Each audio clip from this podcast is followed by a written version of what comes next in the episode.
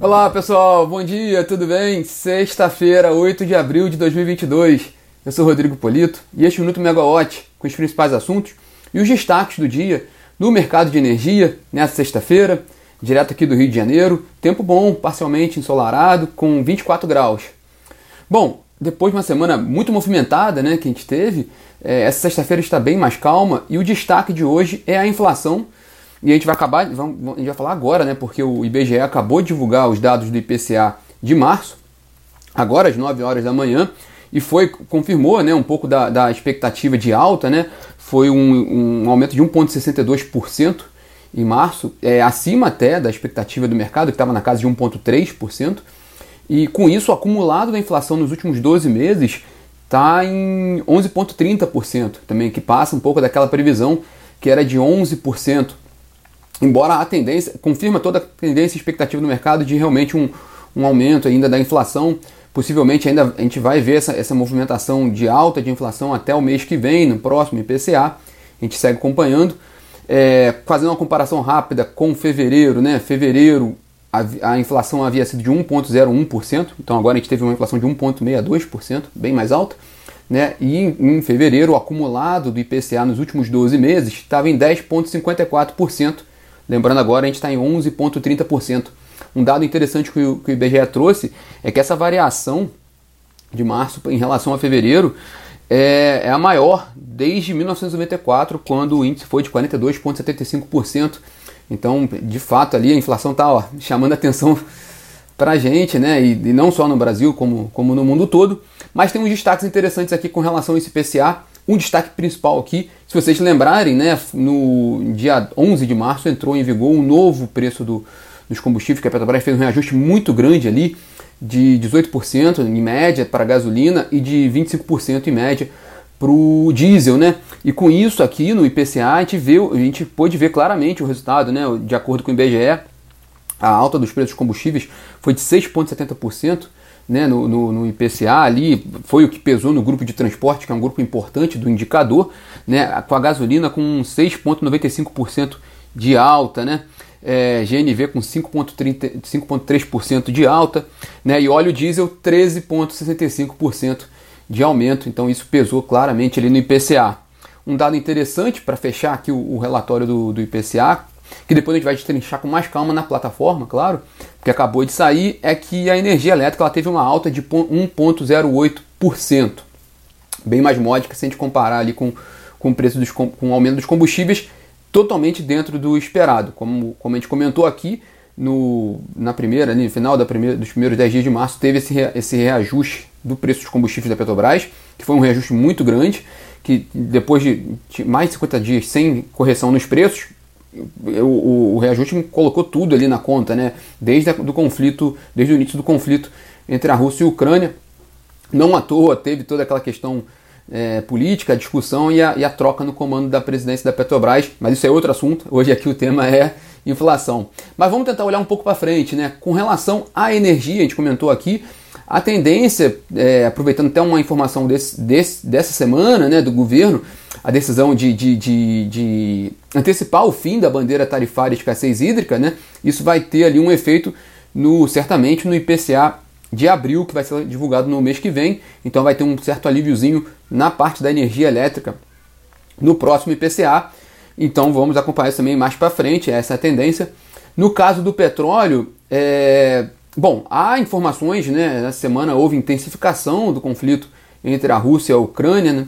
É, mas sem nenhum reflexo nessa semana, por enquanto, nos preços do petróleo. Hoje estava com uma ligeira alta, né, na faixa de 100 dólares o barril do Brent, mas também muito por causa daquela informação né, de que os países associados à Agência Internacional de Energia vão, vão liberar é, reservas estratégicas né, na ordem de 120 milhões de barris de petróleo pelos próximos seis meses. Então isso também pode equilibrar um pouco o jogo, né? É, e também tem que ver agora qual vai ser o posicionamento também da OPEP com relação à oferta de petróleo. O fato é que não houve uma movimentação muito significativa no preço do petróleo nessa semana. Talvez por causa dessas decisões pode não haver uma mudança tão grande mais para frente. Isso também pode implicar numa, num, num, de não haver um novo reajuste tão forte como a gente viu nos preços dos combustíveis, né, para que poderia afetar a inflação nos próximos meses. Né? É, mas como, como tem o efeito da guerra também, é muito difícil fazer umas previsões muito consistentes, né? porque a situação pode variar, né? É, é, tem muitas incertezas envolvidas. Né? Mas por falar em guerra, uma informação também importante, que a União Europeia ontem aprovou um novo pacote de sanções à Rússia, proibindo importação de carvão de origem russa a partir do mês de agosto. Né? É, é importante notar que é um, é, é um mercado importante do, do, a importação de carvão russo para a União Europeia, é, estima-se que é um mercado de 8 bilhões de euros por ano. Né? Sobre essa questão do, do da crise, né? da, da guerra né? da, da, da Rússia à Ucrânia e os efeitos para o mercado de energia, sobretudo para o processo de transição energética, que a gente, a gente tem que olhar esse contexto no fundo, né, que é o que a gente está passando por uma transformação energética global, para entender um pouco do que, que essa guerra pode estar, pode estar influenciando esse movimento da transição energética. Na semana que vem a gente vai fazer um webinar, na quarta-feira que vem. Então na semana que vem no bate-papo aqui a gente vai retomar esse assunto, vai lembrar você, a gente vai lembrar sobre essa, sobre essa agenda, mas a gente vai ter um webinar com especialistas da PSR também discutindo esse tema aqui, explicando um pouco o que a gente pode ver para frente ali com relação aos efeitos na transição energética. Bom, ainda nessa área de petróleo, né, é uma retomada rápida sobre Petrobras aqui, que a gente falou muito durante a semana, por causa das incertezas né, envolvidas na indicação para a presidência da Petrobras. Onde, é, na quarta-feira houve a decisão do nome do José Mauro Coelho. E ontem foi o primeiro dia de mercado aberto após essa, essa, esse anúncio, né? E a gente acompanhou um pouco essa, essa repercussão do mercado e o mercado reagiu muito favoravelmente à indicação, tanto do José Mauro Coelho para a presidência da Petrobras, quanto do Márcio Weber para a presidência do Conselho de Administração da companhia. Ontem, por exemplo, ontem foi um dia que a cotação do Brent ela caiu, né, fechou com 0,5% de queda. Mas apesar disso, por exemplo, a gente pode ver, as ações da Petrobras tiveram altas acima de 5%. Então, inclusive até contribuiu para o Ibovespa fechar o dia em alta, né? Então, houve uma reação favorável do mercado com relação à Petrobras. Bom, dá para fazer duas leituras rápidas sobre isso, né? Uma que de fato o mercado, os investidores é, reagiram favoravelmente, gostaram da indicação do nome da, do, do, do, executivo, mas também é, o fim de uma incerteza. Né? É, essa definição também acaba com, com, com, a penalização das ações que, quando os investidores não tinham nenhuma uma visão clara do que, que poderia ser a definição da Petrobras para frente. Então isso também é um fator positivo e faz a recuperação dos, dos papéis da companhia petroleira. Né? até, até, a gente até conversou com alguns analistas do, do, do mercado que cobrem, que acompanham a Petrobras, e a visão geral deles é que essa mudança em si não deve representar grandes alterações na estratégia da companhia, né? tanto com relação ao preço dos combustíveis quanto com relação a, a ao foco da empresa hoje, que é muito claramente né, exploração e produção de petróleo e gás em águas profundas e ultras profundas.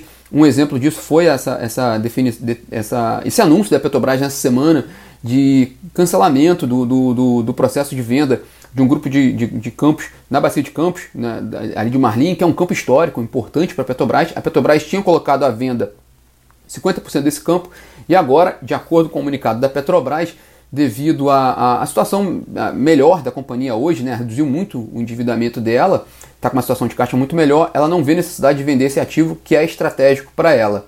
Então também é um interessante, é interessante ver um pouco essa movimentação da Petrobras com relação a desinvestimentos em águas profundas e ultraprofundas, que é o foco da, da companhia já há algum tempo. Né? Bom, e vamos passar para a agenda do ministro de Minas e Energia, Bento Albuquerque. Hoje ele tem uma reunião agora pela manhã prevista com o André Esteves, do Banco BTG Pactual, né? e, a, e logo em seguida ele se encontra com Josué Gomes da Silva, presidente da Fiesp. Né? É importante porque a Fiesp é, um, é uma dos grandes é, um, um, dos grandes porta-vozes ali da indústria, né, dos grandes consumidores de energia, e isso tem bastante relevância para o setor de energia, né, é, tanto com, com, relação à pressão de, de custo, de competitividade, né, então é um canal de interlocução importante que o ministro Bento Albuquerque está ali atendendo né, para acompanhar a visão da Fiesp. E no fim do dia também tem uma, o, o, o ministro se encontra com João Marcos da Cruz, que é o presidente da EDP, né, do, do, do grupo de energia EDP. É, lembrando que pouco mais de um mês, né, lá em fevereiro, o ministro esteve em Portugal e também se reuniu com executivos da EDP lá né, e, teve, e, e apresentou propostas, é, propostas não, planos né, de investimentos do Brasil, mostrando oportunidades de negócios no Brasil. e também ouviu deles né, o interesse da companhia de continuar investindo no Brasil. É um grande grupo com participação relevante no, no mercado brasileiro, em todos os segmentos, né, uma companhia verticalizada, então é um player importante do setor. Bom, por fim, para fechar o nosso bate-papo aqui hoje, o que vale acompanhar também assim, de número que possa sair hoje é essa primeira revisão do Programa Mensal de Operação do Operador Nacional do Sistema Elétrico para abril. Né? O operador faz agora essa, divulgação, que é no fim do dia, né? lembrando que, que a previsão do ONS para abril hoje de carga é um crescimento de 4,5%, né? e também fechar o mês de abril que é um, um, mês estratégico ali, que é o fechamento, quase terminando ali o período úmido, né? Quando a partir de agora realmente, de fato, é, as afluências diminuem bastante, né? É, o, ONS está prevendo fechar o, o, mês de abril né, no sistema, subsistema Sudeste Centro-Oeste, que é o mais importante do país em, em termos de, de armazenamento de água para geração de energia. A expectativa é fechar próximo de 70%, né, 68,5%, a expectativa atual do Operador Nacional do Sistema Elétrico o que é muito bom. Né? É, é, há muito tempo a gente não vê um, um, um fechamento de período seco, úmido, perdão, é, favorável. Então o ONS está com essa previsão. Hoje vai ter algum ajuste ali, a gente acompanha qual vai ser o ajuste do ONS. E lembrando só que a gente estava falando sobre bandeiras, né? Na, na Megawatt, na parte de análises, né? A equipe de consultoria faz as previsões, né? as estimativas e as indicações é, são muito favoráveis com relação a bandeiras, né? De, de um cenário de bandeira verde, né? A gente vai ter agora o fim da bandeira tarifária escassez hídrica, então o cenário certamente ficando na bandeira verde e a tendência é que ela permaneça ali pelos próximos meses. É, mas as atualizações vão estar na plataforma, então vocês podem conferir por lá também. Bom, pessoal, tenham todos aí uma ótima, uma ótima sexta-feira, um ótimo final de semana e segunda-feira a gente está de volta aqui. Tchau, tchau.